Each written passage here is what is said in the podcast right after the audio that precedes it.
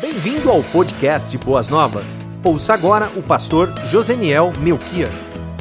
A pergunta que queremos fazer nessa noite e o caminho que queremos trilhar diz respeito à ideia ou à imagem que nós temos de Deus e queremos trabalhar sobre um Deus Pai, esse é o nosso tema, Deus Pai presente. Não apenas Pai criador, não apenas Pai mantenedor, mas um Pai que se faz presente. Essas imagens que vimos refletem, mesmo que não seja na sua totalidade, mas a, o agir e a ação de um pai que se envolve, que participa e que se compadece e que quer dar todo o apoio aos seus filhos. Eu quero ler para os queridos irmãos o Evangelho de Lucas, capítulo 11, do versículo de 11 a 13, e aí vamos nos deparar com Jesus Cristo nos ensinando a respeito do Pai. É um texto que faz parte de um contexto onde Jesus ministra ensinando aos seus discípulos a orar, mas não apenas a orar esteticamente, mas a orar de maneira intensa e saber a quem estão orando e com quem estão se relacionando. Porque esse, esse texto está dentro de um contexto quando os discípulos pedem a Jesus: Senhor, ensina-nos a orar, assim como João ensinou aos seus discípulos. E Jesus então vai ensiná-los a orar.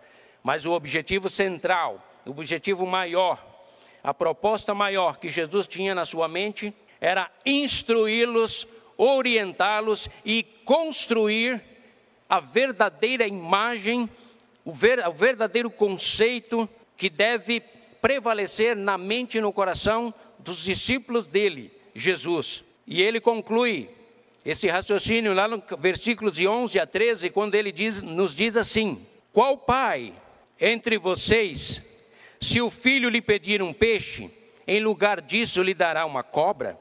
Ou se pedir um ovo, lhe dará um escorpião? Se vocês, apesar de serem maus, sabem dar boas coisas aos seus filhos, quanto mais o Pai que está nos céus dará o Espírito Santo a quem o pedir. Amém. Jesus faz um paralelo entre as atitudes de um pai terreno, a semelhança deste pai que socorreu o seu filho e lhe deu apoio até o último instante, mesmo sabendo que ele seria o último colocado naquela corrida, mas não importa, o que importa é que meu filho chegue até a reta final. A semelhança deste pai, Jesus vem ao nosso encontro para nos dizer: olha, vocês por natureza são maus, não há bondade inerente em vocês. Vocês naturalmente são hostis e maus, mas mesmo assim, a sua prole, a sua descendência, aquele ou aquela que você gerou, você sempre, vocês sempre querem o melhor, querem dar boas coisas. Mas eu quero dizer a vocês que, diferentemente, o meu pai, que é bom, ele é o pai de toda bondade. Aliás, quando um jovem chega a Jesus e diz: Bom mestre, Jesus pega aquela declaração de bom e arremete para o Pai, dizendo: Por que me chamas bom? Só há um que é bom, é Deus. Ou seja, Jesus centraliza todo, toda a fonte, não de atitudes de bondade, mas toda a fonte de onde emerge e flui a bondade. Jesus lança isso na direção do Pai, exatamente para que os seus discípulos pudessem ter um conceito elevado do Deus Pai. Sabemos que Jesus, o Espírito Santo e o Deus Pai são a mesma pessoa, mas Jesus faz questão de enaltecê-lo exatamente para que ficasse determinante na mente e no coração dos seus discípulos, com quem eles entrariam numa relação viva, real, presente. Não é um, não seria uma relação abstrata, distante, mas uma relação real. E essa relação, esse relacionamento, não é apenas com alguém que é poderoso, todo-poderoso, mas é com alguém que é todo-poderoso, mas ao mesmo tempo amável. Deus é amor, diz o apóstolo João.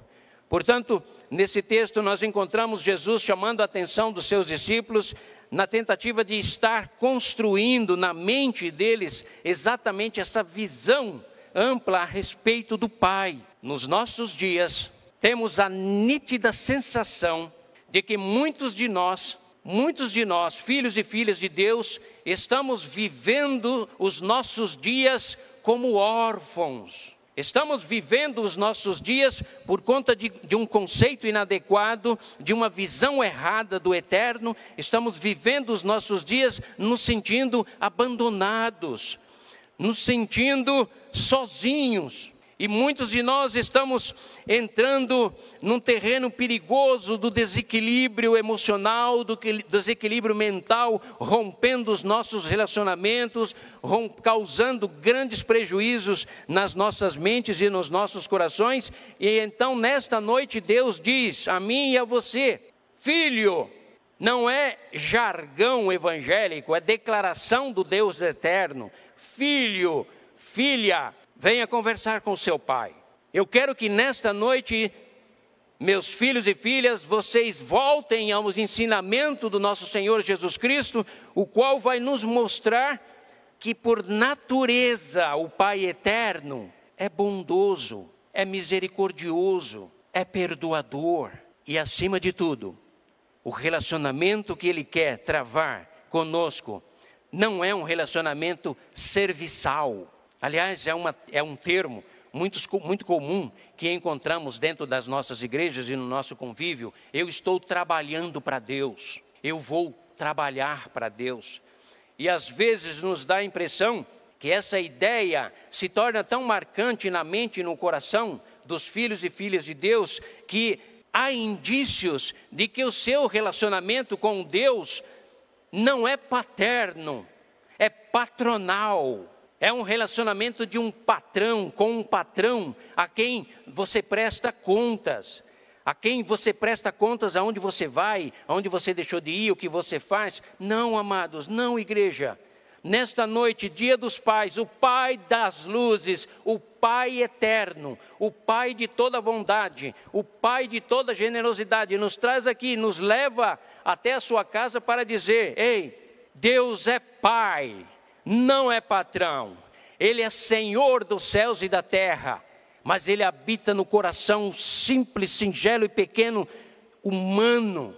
Ele se fez carne e veio até nós como expressão máxima, revelação máxima, o ápice da sua revelação, justamente para falar conosco tete a tete, frente a frente, para que pudéssemos tocar, tocá-lo, senti-lo, ouvi-lo, e entrarmos numa relação com Ele de pai e filho, não de patrão e empregado.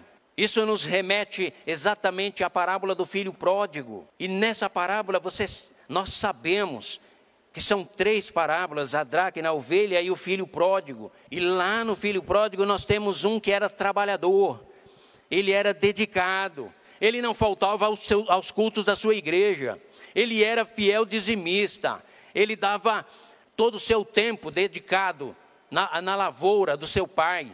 Ele era alguém que lutava e cobrava todos: olha, você precisa trabalhar para Deus, você precisa trabalhar para Deus, louvado seja Deus, porque nos dá a oportunidade de servi-lo. Mas as bases do nosso serviço, é, que são reflexo da maneira como o vemos, é que são fundamentais. E aí nós encontramos aquele moço que não foi. O que foi é o imoral. O que ficou é o amoral. Porque ficou, mas não estava. Porque no fundo, ele não conhecia esse pai que Jesus nos descreve aqui, que é o pai de toda bondade. É o pai que compartilha de si mesmo com os seus filhos. Por isso ele encerra o versículo dizendo: Se vocês são maus e sabem fazer o bem para os seus filhos e filhas, quanto mais o Pai Celestial dará do seu Espírito Santo, ou seja, da sua própria essência, da sua própria natureza, da sua própria eternidade. E isso faz toda a diferença. Mas lá estava um moço trabalhador, como muitos de nós. Só que agora entra uma pandemia, a igreja já não se reúne mais, já não há classe de escola dominical para dar aula. Já não há ministério infantil para ministrar as crianças, já não, já não, há, já não há atividades externas. E aí, o fundamento nosso, se for o trabalho, olhando para Deus como um patrão, num contexto como esse, nós ficamos crista baixa, as nossas emoções são abaladas, nos sentimos inúteis, nos sentimos vazios, nos sentimos órfãos. Oh, amados, oh, filhos e filhas do Deus eterno, nesta noite o Pai eterno nos diz: Eu não olho o que vocês fazem apenas, eu olho muito mais o que vocês são em essência. E o que é determinante na minha relação, Deus com você, criatura, é como você me vê, é como você me enxerga. E eu quero nesta noite que cada um de vocês, filhos e filhas, voltem à mesa, sentem-se à mesa com o Pai e travem um diálogo aberto e franco com aquele que diz: Vim, vinde, vem, fala comigo, meu filho, quais são as suas lutas, porque eu estou na arquibancada torcendo por você, assim como fiz na história de Esther, que eu estava nos bastidores até o momento em que alguém levantou uma forca para afrontar o meu povo, e como eu exalto os humilhados e humilho os exaltados, eu os levei à forca, porque eu sou um Deus que contemplo todas as coisas, mas ágil de acordo com o meu beneplácito, o livre arbítrio, o livre exercício, o livre, a livre execução da minha vontade, que é determinada por mim mesmo, porque não há nenhum ser maior do que eu e que possa mover-me, é a minha vontade soberana, e é exatamente isso que eu preciso que vocês estabeleçam nas suas mentes. Amados irmãos e irmãs, mais do que nunca, eu e você precisamos voltar ao seio do Pai, fazer como João, reclinar-se no peito de Jesus, desenvolver afinidade, olhar para Ele, contemplar a Sua palavra e dizer: Pai, dá-me do Teu Espírito Santo. Mas, pastor, nós já não recebemos o Espírito Santo quando nos convertemos? Sim, igreja. Claro que recebemos, mas enchei-vos do Espírito, é assim que a Escritura nos diz. Não extinguais o Espírito do Deus eterno.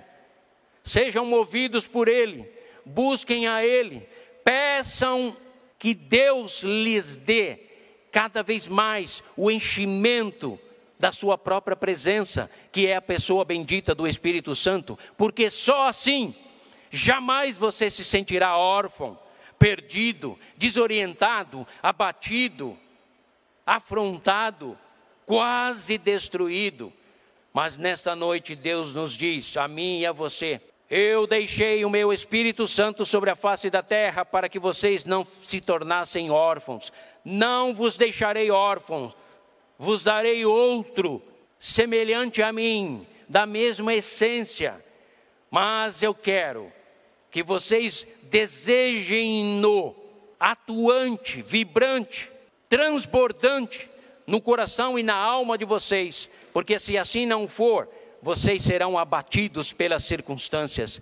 Quando pensamos no Deus Pai, à luz do Espírito Santo dele, precisamos voltar às Escrituras, exatamente porque nas Escrituras nós temos as afirmações e os esclarecimentos necessários para que construamos, venhamos a construir um conceito genuinamente bíblico, fundamentado, e assim a nossa alma estará fundamentada sobre a rocha, e essa rocha é Cristo Jesus, e o Cristo Jesus testemunhado pelas Escrituras, e o Cristo Jesus que nos deu do seu Espírito Santo, e o Cristo Jesus que nos declara: estarei convosco até o fim dos tempos. Não podemos nos tornarmos órfãos, porque a humanidade, longe de Deus, sem Jesus Cristo, já se encontra em estado de órfão. Mas nós, os filhos e filhas de Deus, recebemos da parte de Deus a orientação para vivermos esta paternidade na exuberância da adoção de filhos e filhas e assim nos tornarmos herdeiros juntamente com Cristo. E dessa forma nós vamos ao mundo E mesmo com 100 mil mortos, nós podemos declarar: mundo, Brasil, há consolação. Brasil, há esperança. Brasil, há restauração e a cura. E ela está nas mãos do Pai, do Pai da eternidade, do Príncipe da paz, aquele que veio tirar o nosso fardo e substituí-lo pelo seu fardo leve e sublime. Então, voltando às Escrituras, nós podemos construir um conceito mais adequado sobre Deus Pai e a ideia, o princípio não é para obtermos informações, é para construirmos um conceito que vai definir os meus pensamentos, descer para as minhas emoções e movimentar os meus passos e nos fazer, eu e você, vivermos como filhos, filhos adotados em Cristo Jesus e não como órfãos. Repito, em Cristo Jesus, Deus nos torna filhos e filhas e nós deixamos de ser órfãos. Mas a todos quantos o receberam, deu-lhes o poder de se tornarem filhos, e eu completo, e filhas do Deus Altíssimo, a saber, aos que creem no seu nome. João 1, versículo 12. Então é necessário voltarmos às Escrituras, amados. Quando nós, pastores, insistimos, igreja, leia a palavra, povo de Deus, coma a palavra. Igreja do Senhor, irmãos e irmãs, devorem, degustem, amem, abracem a palavra.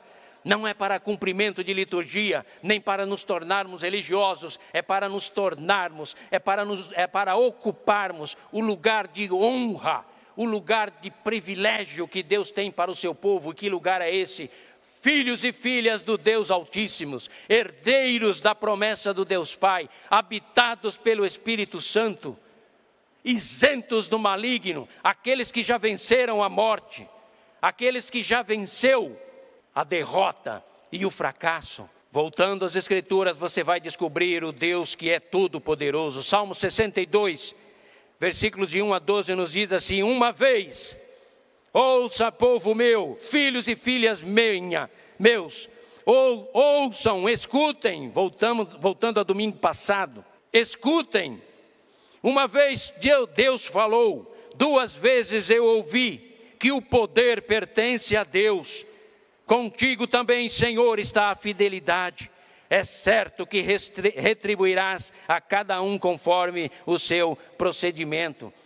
É esse que late, é esse essa grandeza do Pai, o qual nós declaramos que é o nosso Deus e o nosso Pai. Se o pai que saltou do alambrado e socorreu o seu filho te emociona, pergunto eu, quais as emoções, quais as alegrias, qual o entusiasmo que invade o meu e o teu coração quando nos deparamos com um Deus que é todo-poderoso e diz que é o meu Pai, é o teu Pai, é o meu Deus, é o teu Deus. Ah, Deus amado, faça-nos contemplar estas verdades, mas só o Teu Espírito Santo é capaz de nos levar a enxergarmos isso. Além de ser o Deus Todo-Poderoso, Ele é também um Pai extremamente amoroso, um Pai provedor, um Pai que socorre, um pai que tem prazer em abençoar, porque eu não tenho prazer na morte do ímpio, antes que o ímpio se arrependa do seu pecado e viva um pai que ao longo da história do próprio povo de Israel sempre fez questão de demonstrar o seu cuidado, o seu zelo paternal, os chamando de povinho, vermezinho, mas com quem eu tenho grande prazer de tratar, povo meu escolhido, nação santa separada. Poderia eu, diz o Senhor, escolher as nações já existentes e estabelecidas, mas eu quis escolher alguém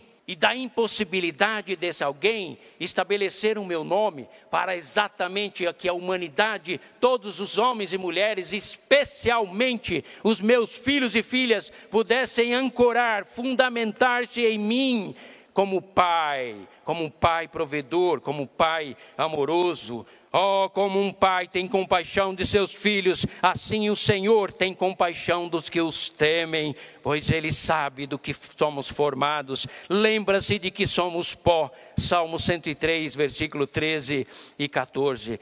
Mas também ele é um pai que além de todo poderoso, amoroso e provedor, ele é um pai também disciplinador. Aleluias pela disciplina do pai porque senão nós seríamos homens e mulheres entregues à morte e à destruição, mas ele nos poupa, nos propondo o caminho da santidade, quando ele diz: Eis que coloco diante de vós um alto e sublime caminho, andai nele. E esse caminho é o caminho da santidade, e nele eu vou disciplinar vocês. Sabe por quê? Não é porque eu gosto de disciplinar, é que eu quero gerar em você em cada um de vocês, meus filhos e filhas, a imagem, reproduzir em vocês a imagem, a natureza, a exuberância, a beleza do meu filho, Jesus Cristo, porque Ele é o primogênito, Ele é aquele que representa a perfeição de toda virtude boa e agradável.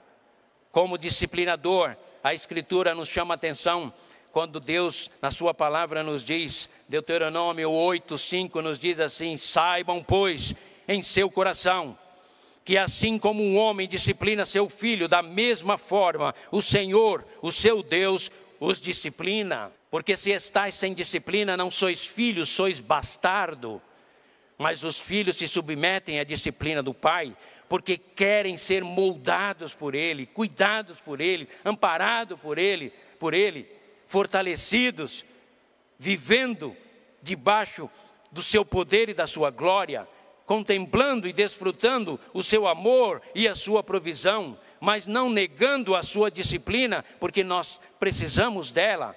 Aliás, fica aqui uma palavra a todos os pais. Leia Provérbios, queridos. Leia Provérbios e você vai se tornar um excelente pai na criação dos seus filhos. Não tenha medo do mundo porque o mundo jaz no maligno, mas aqueles que são nascidos de Deus já venceram o mundo. Portanto, façam como eu fiz durante minha, os meus filhos quando eram adolescentes.